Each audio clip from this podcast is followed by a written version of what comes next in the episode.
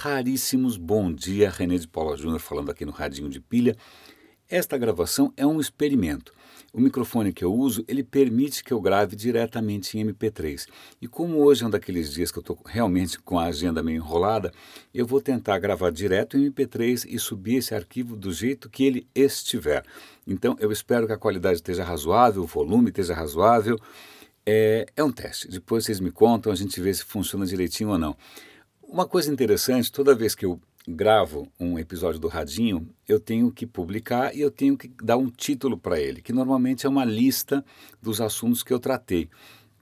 E hoje, dois dos assuntos vão representar para mim um desafio à parte. E vocês vão entender por quê.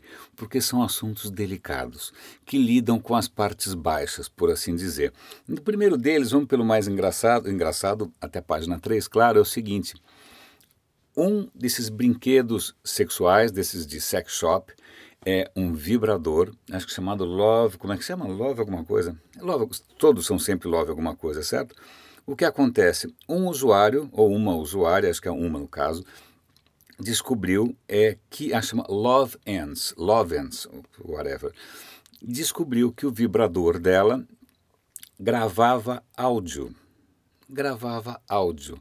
Gravava áudio na app do celular. Aparentemente, esse brinquedo sexual é ele tem uma app que acompanha e essa app quanto mais alto for o ruído, mais o vibrador funciona. É bom, eu não vou entrar em detalhes.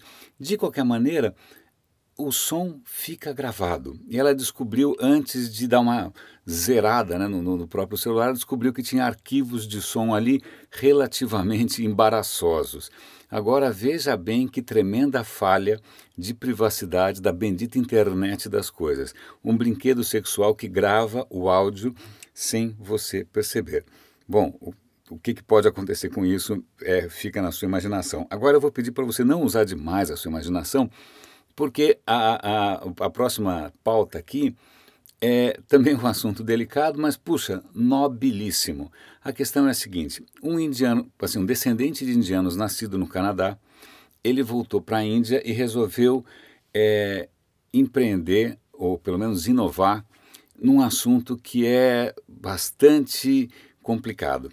A Índia tem uma população de um bilhão de pessoas, certo?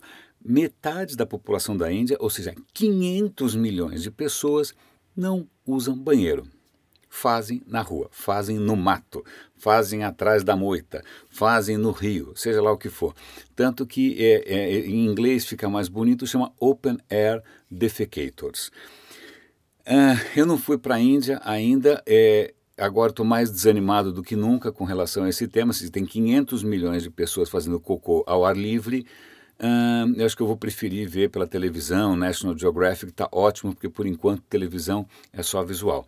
Bom, então esse é um problema. O governo indiano está agora investindo bilhões de rúpias, ou seja lá o que for, para instalar banheiros públicos para a população usar. Porque isso não é só um problema é, estético ou sensorial, é um problema de saúde pública, porque isso espalha doenças, é, é, é um Deus nos acuda. Mas o que acontece? Esse inovador ele criou uma, uma solução que eu acho extremamente interessante. Não é uma app, ela não grava os ruídos de quando você faz xixi, não é nada disso. O que, que ele faz? Ele criou banheiros públicos, oito para homens, oito para mulheres. O que acontece? Todo dejeto ele vai para um biodigestor. Biodigestor, não sei se vocês sabem o que é, é um tanque, normalmente selado, em que os resíduos é, ficam ali fermentando. Essa fermentação libera metano. Metano é um combustível. Então, o metano liberado por esse troço todo fermentando alimenta um motor. Esse motor aciona uma bomba d'água, bem entendido, uma bomba d'água. Essa bomba d'água retira a água do subsolo, passa por um sistema de filtragem e fornece água limpa para a população. E essa água é vendida baratinho. Ele está resolvendo dois problemas aí. A população não tinha acesso fácil à água limpa, agora ela tem, barato, e a renda proveniente da venda da água sustenta, mantém a, sustenta a manutenção desse banheiro público. Para você ter uma ideia, é, são 800 pessoas por dia usando uma instalação dessas. É, isso gera 3 mil a 4 mil litros d'água limpa por dia e você está né, começando a mudar uma cultura que tinha, uh, digamos, externalidades, né? externalidades não só olfativas, mas também em termos de saúde pública. Eu acho uma super inovação legal, ele está querendo estender isso a aldeias onde o governo não chegou, e é bacana você ver uma inovação que não passa por apps, ou seja lá o que for, mas que adressam ou que atendem problemas concretos de populações carentes que fazem uma diferença e que são modelos sustentáveis. Quem podia imaginar né, que o seu, né, o, o seu xixizinho ali poderia estar gerando energia e essa energia podia estar gerando água limpa para a moçada. Gostei, achei bacana tal. A última coisa que eu quero comentar com vocês, na verdade são duas. É, eu vi ontem na TV, acho que na Globo News, uh, uma reportagem sobre uma iniciativa que eu tinha visto muito rapidamente, mas é, chamada Litro de Luz. Litro de Luz ganhou um prêmio, ganhou um prêmio Nobel do não sei do que, não lembro bem. Mas Litro de Luz era uma iniciativa muito interessante, eles são muito fortes, se eu não me engano, nas Filipinas, é uma iniciativa internacional. Eu não entendi bem onde começou, mas a ideia é a seguinte: imagina uma comunidade, um barraco, né? Um barraco. O barraco tem aquelas telhas de sei lá do que, de metal em cima, de amianto, ou seja o que for. A ideia é, normalmente esses barracos não têm luz. Né? Como é que você faz? Você pega uma dessas telhas, você abre um buraco, enfia uma garrafa de PET, de Coca-Cola, seja o que for, né? com um pouquinho de água no fundo, fecha, sela tudo tal. Você fala, bom, por que, que uma telha vai ter uma garrafa enfiada pela metade? A hora que você coloca isso no telhado, a luz entra por essa garrafa, a garrafa vira praticamente um lustre, né? vira praticamente uma luminária é, gratuita e ilumina o interior da habitação. Então, eles vêm já há bastante tempo ensinando pessoas a melhorar a qualidade de vida usando lixo reciclável, né, iluminando os seus barracos, seus, seus cômodos dessa maneira que é, é, é bastante simples. Eles deram um passo além, é isso que eu quero chamar a atenção. Aqui no Brasil, eles estão fazendo uma coisa muito bacana. Eu vi o documentário mostrando na Amazônia.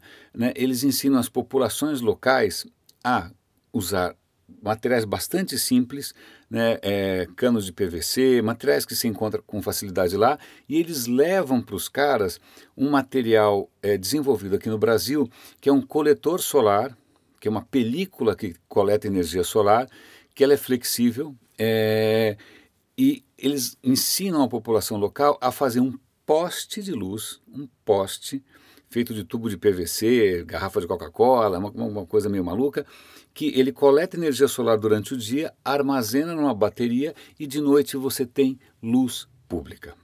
Eu vou achar que vou dar o link para vocês darem uma olhada. É um pouco muito mais elaborado, claro, do que só uma garrafa num buraco no teto. Mas é, o que é interessante é que envolve não só a questão do impacto social é interessante, porque ruas mais iluminadas significam ruas mais seguras, as crianças podem estudar à noite, etc mas também porque essa película é, de energia solar é brasileira. Ela é desenvolvida por uma empresa brasileira e é muito interessante porque normalmente uma placa de energia solar pesa 20 quilos. Essa não, essa é uma folha flexível de PVC que você pode estender por aí em, em fachadas, em prédios. Eu achei uma inovação bastante interessante. Bom, por último, é, eu vou ver isso com um pouco mais de atenção, mas é uma reportagem na BBC chamada Kit de Detox Digital, Data Detox Kit. É uma iniciativa da Mozilla junto a uma outra, uma outra ONG, que na verdade é um, um kit de instruções para você tomar consciência do quanto seus hábitos digitais podem ser melhorados. Então, é, são, são oito dias né, de conscientização Pra, então, no primeiro dia você aprende quanta coisa que o Google está acumulando sobre você. No segundo dia, quantas apps no seu celular estão é, pegando informações desnecessárias. No terceiro dia, você descobre quais serviços que você pode usar que não tem essa coisa de Big Brother em cima de você. Na verdade, são oito passos. Vale a pena dar uma olhada. É, a ideia é simplesmente tornar a gente mais consciente é, e mais em controle dos nossos próprios dados e daquilo que a gente acaba muitas vezes, sem perceber, liberando ou expondo da nossa própria vida pessoal. Raríssimos. É, espero que essa gravação tenha ficado razoável. É, por honestidade intelectual, eu vou realmente publicar as is. Aí vocês me contam se o áudio tava, deu pico, não deu pico, se fez falta o barulhinho, se não fez falta o barulhinho. Mas dessa vez, realmente, o áudio vai em estado bruto. Caríssimos, raríssimos, grande abraço e até amanhã.